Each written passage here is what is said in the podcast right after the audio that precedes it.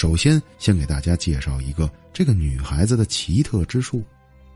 她是一个二手洋娃娃收藏者，她手上最厉害的洋娃娃好像有一百二十年的历史。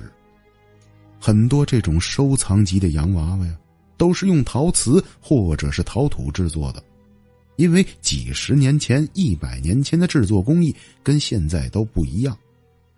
而且那个时候，人们对于洋娃娃的要求啊，这和现在呢是两个概念。在妞妞发给我的这些洋娃娃的照片中啊，她收藏的有一些洋娃娃很是可爱，眼睛特别大，不灵不灵的，还能动。但是我看到她的这些图片里边，有一些洋娃娃是让我看的出一身的冷。因为这种古董类的洋娃娃呀，它当年生产的时候也都是限量的，甚至有些呢都有自己的名字。说白了吧，这些洋娃娃当年呢也都是出自一些手工名匠之手，每一个洋娃娃背后都有一段故事。再加上它存世有这么长的时间，每一个洋娃娃可能更换了很多很多的主人。那说到这儿，大家应该明白了，咱们这期故事到底要讲述的是什么？其实啊，爱看电影的小伙伴呢，欧美的电影里边很多血腥残暴的故事都和木偶还有洋娃娃有关系。那大家就要有疑问了：那这些洋娃娃身上真的有可能存在灵魂吗？或者是真的有一些什么灵异事件吗？妞妞。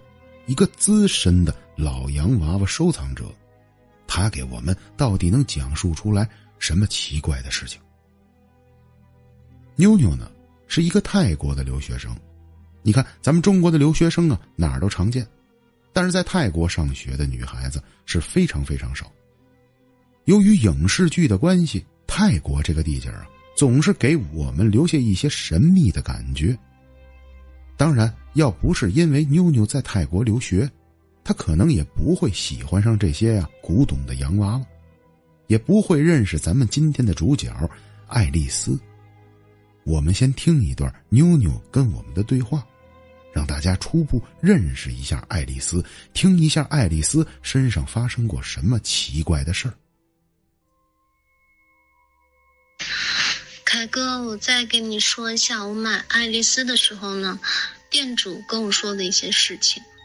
嗯，当时是我在泰国留学的时候，这个店主呢，他是个比利时人，在泰国开那种二手店很久了。爱丽丝呢，是他的德国买手给他找到的，但是呢，当时爱丽丝身上的标签。不叫爱丽丝，叫伊娃。店主说，有一天晚上，这个爱丽丝在梦里告诉他：“我不叫伊娃，我叫爱丽丝。伊娃已经被我赶走了。伊娃身上没有这些血迹。现在的我叫爱丽丝。”好，刚刚妞妞的这段对话呀。大家应该听明白了，他说呀，他买的这个洋娃娃爱丽丝，晚上啊，竟然给他的前任店主托过一个梦，而且在梦里边告诉他呀，我不叫伊娃，我呀真名叫爱丽丝。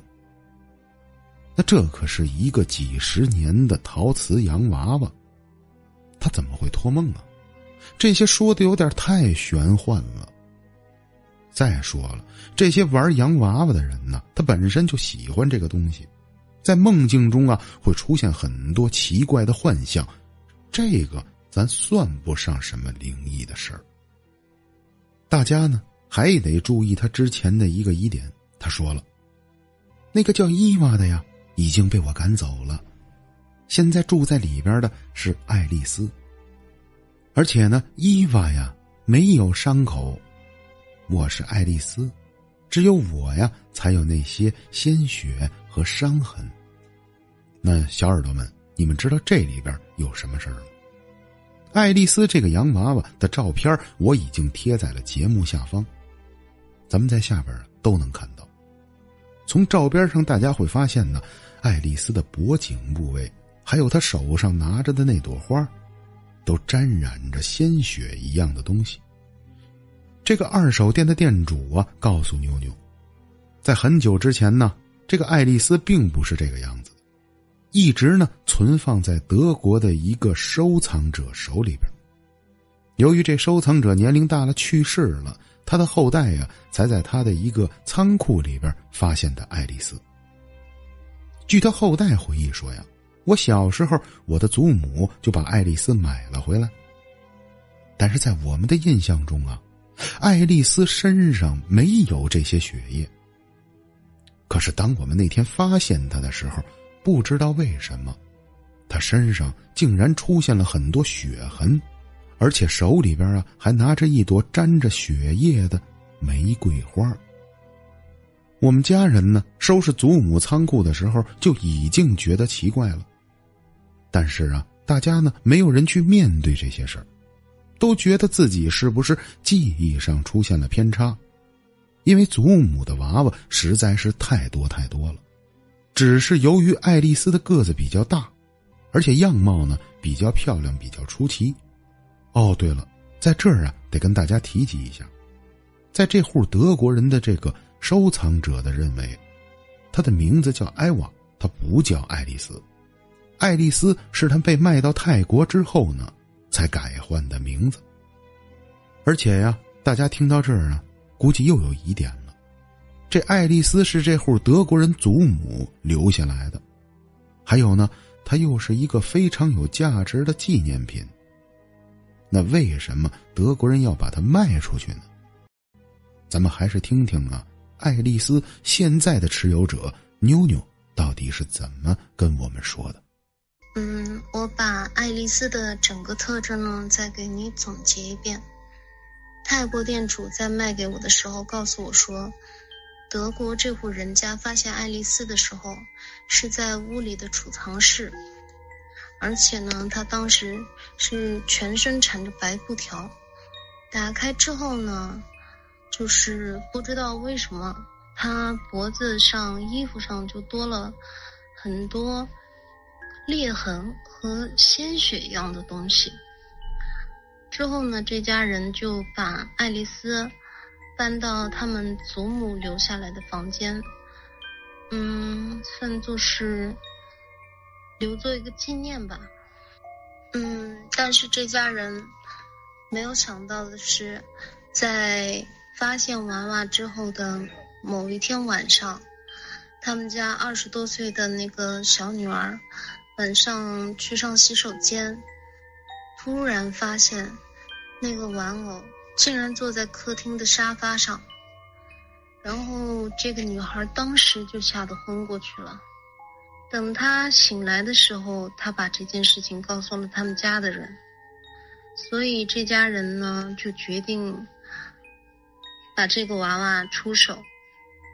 所以呢，我想这就是为什么泰国店主会把娃娃那么便宜卖给我的原因吧。虽然当时我不知道他为什么要跟我说这些，但我觉得我太喜欢这个娃娃了，再加上价格也确实非常的便宜，所以我就没有忍住。之后呢，就把它买了下来，带回了国内。好了，这段呢，我们又收听完了。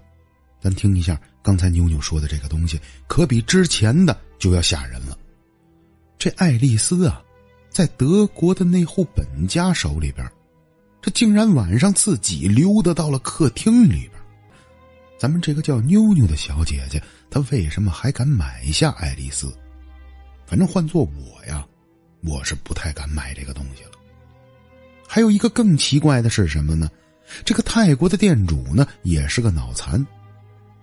这人卖东西怎么会把这故事告诉人家？但后来我想了一下啊，这也许啊就是一种逆向的销售方式。而且我觉得呀，凡是这种带着灵气儿的东西，他都认人。可能呢，泰国的那个外婆去世之后啊，爱丽丝没有了主人，外婆的家人们呢，把爱丽丝放到了老婆婆房间。也许爱丽丝是一个人寂寞，没事儿的时候出来溜达溜达，坐在客厅里边，弄不好也想看看电视什么的。但后来呢，我又问过妞妞，我说：“你把它买回来，看来也有几年的时间了。它在你手里边到底发生过什么事儿？”妞妞跟我说呀：“说我买回来之后，我就从来没有害怕过。”虽然那个泰国的店主啊，把爱丽丝的事儿形容的是非常的恐怖，但是我感觉呀，爱丽丝就是一个静态的洋娃娃，没出现过什么异常的事件。我其实，在梦中啊，还是跟爱丽丝见到过的。她也是在梦中告诉我，我叫爱丽丝，以后。你就是我的主人了，你别忘记没事的时候帮我整理头发，还有帮我补一下妆。